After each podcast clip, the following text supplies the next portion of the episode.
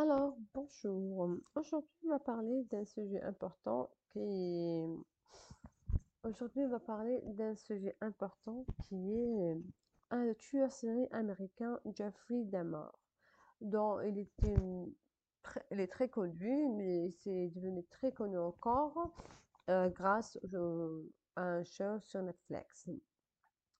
On peut, euh, allez, on va commencer par sa vie. Donc, euh, elle est née le 21 mai 1960 à Milwaukee, Wisconsin, aux États-Unis de le Nord. C'est l'un des criminels les plus notoires de l'histoire américaine en raison de sa série de meurtres. Et oui, sa série de meurtres et de mutilations de, de, jeunes, de jeunes hommes entre 1978 et 1991. Son histoire est particulièrement troublante en raison de la nature de ses crimes. Oui, on va voir, on va parler beaucoup sur ces crimes, mais avant de parler de ces crimes, on va faire une petite analyse de sa vie, de sa vie et pourquoi il est devenu un serial killer. La jeunesse de Jeffrey Dahmer est souvent scrutée à la recherche de signes précoces de sa future dépravation. Bien sûr, quand on voit quelqu'un qui a commis plusieurs crimes, on veut savoir pourquoi cette personne est tombée dans ce, ce fond noir. Bien qu'on ne puisse pas établir de causalité directe entre son passé et ses crimes ultérieurs, voici maintenant on va parler un aperçu de sa jeunesse. On va commencer bien sûr par son enfance et famille.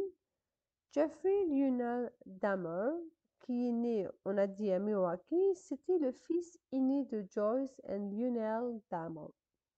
Sa famille semblait être une famille moyenne. Son père était souvent en déplacement en raison de son travail.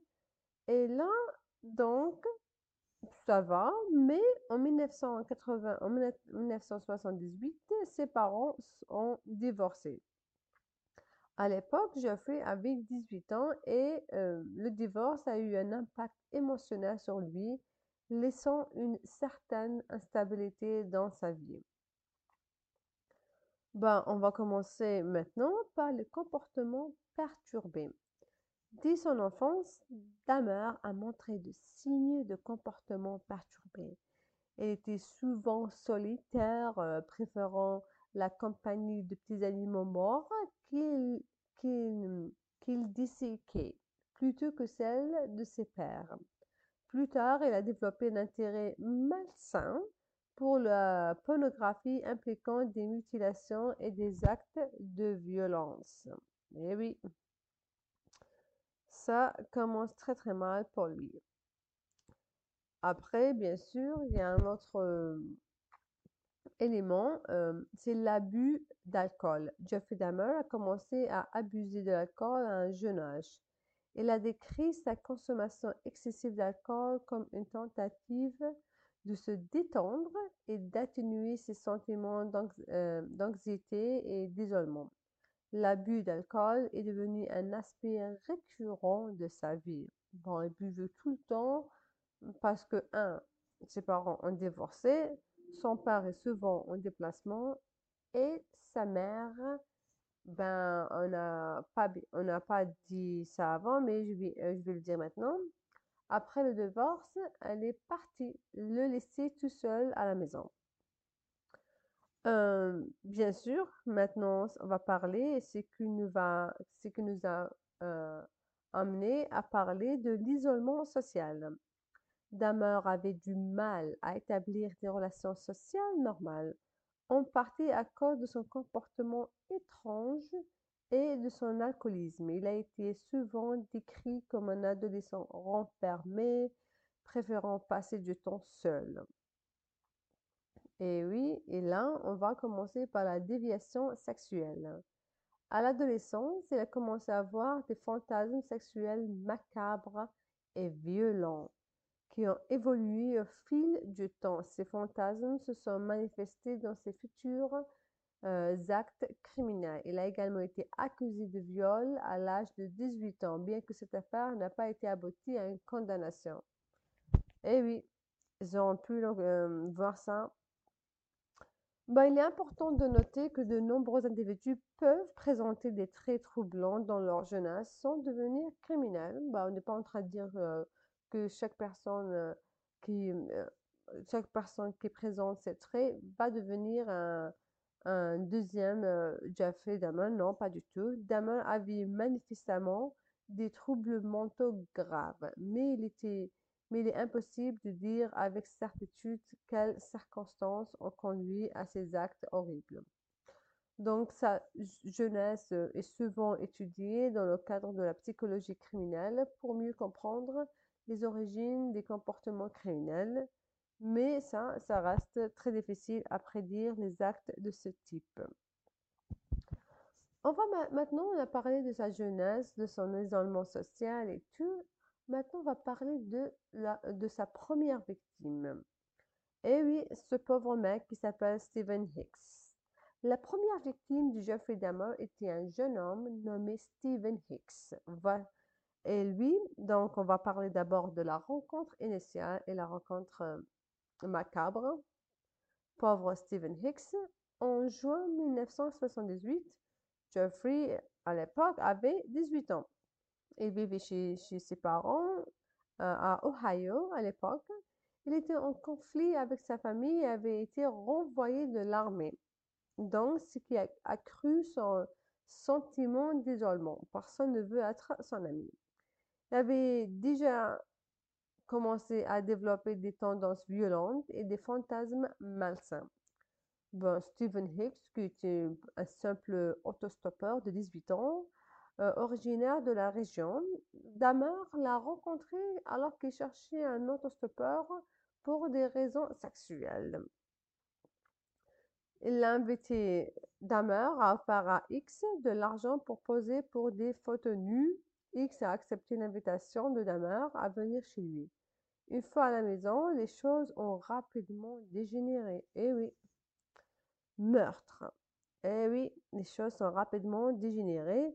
Selon les aveux de Damer, après que X ait posé pour des photos, il a commencé à le frapper à la tête avec une altère.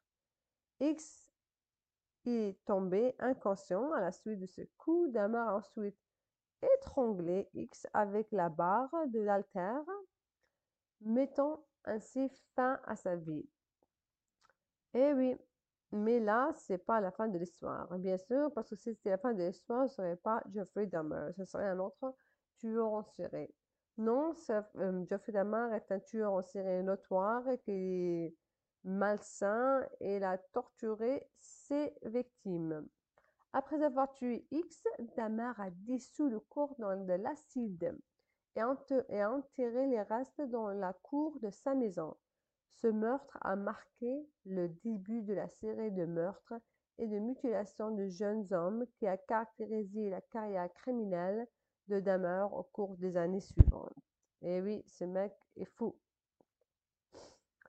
Donc, le truc, c'est qu'avec Dahmer, il ciblait principalement de jeunes hommes d'origine africo-américaine ou asiatique. Souvent issus de milieux marginalisés, ces victimes étaient moins susceptibles d'attirer l'attention des médias ou des forces de l'ordre, ce qui lui a permis de commettre ces crimes plus longtemps sans être détecté. Ben, c'est un criminel, mais aussi il est intelligent. Eh oui. Damar était habile pour manipuler ses victimes en leur offrant de l'argent, de la nourriture ou des boissons alcoolisées puis en les convainquant de venir chez lui et prétendait prendre des photos nues ou offrait d'autres prétextes pour les attirer dans sa résidence? Après avoir tué ses victimes, a eu recours des méthodes pour dissimuler les preuves de ses crimes. Il a démolé les corps en les découpant, dissolvant les restes dans l'acide, ce qui rendait difficile la récupération des preuves physiques. Damor était souvent isolé. Et ça, c'est qu'il a aidé, bien sûr, à ne pas être facilement détecté. Damor était souvent isolé, n'avait pas beaucoup de visiteurs chez lui, c'est que limiter les chances que quelqu'un découvre ses activités criminelles. Il vivait seul et était rarement en contact avec sa famille. Donc, c'était parfait pour lui.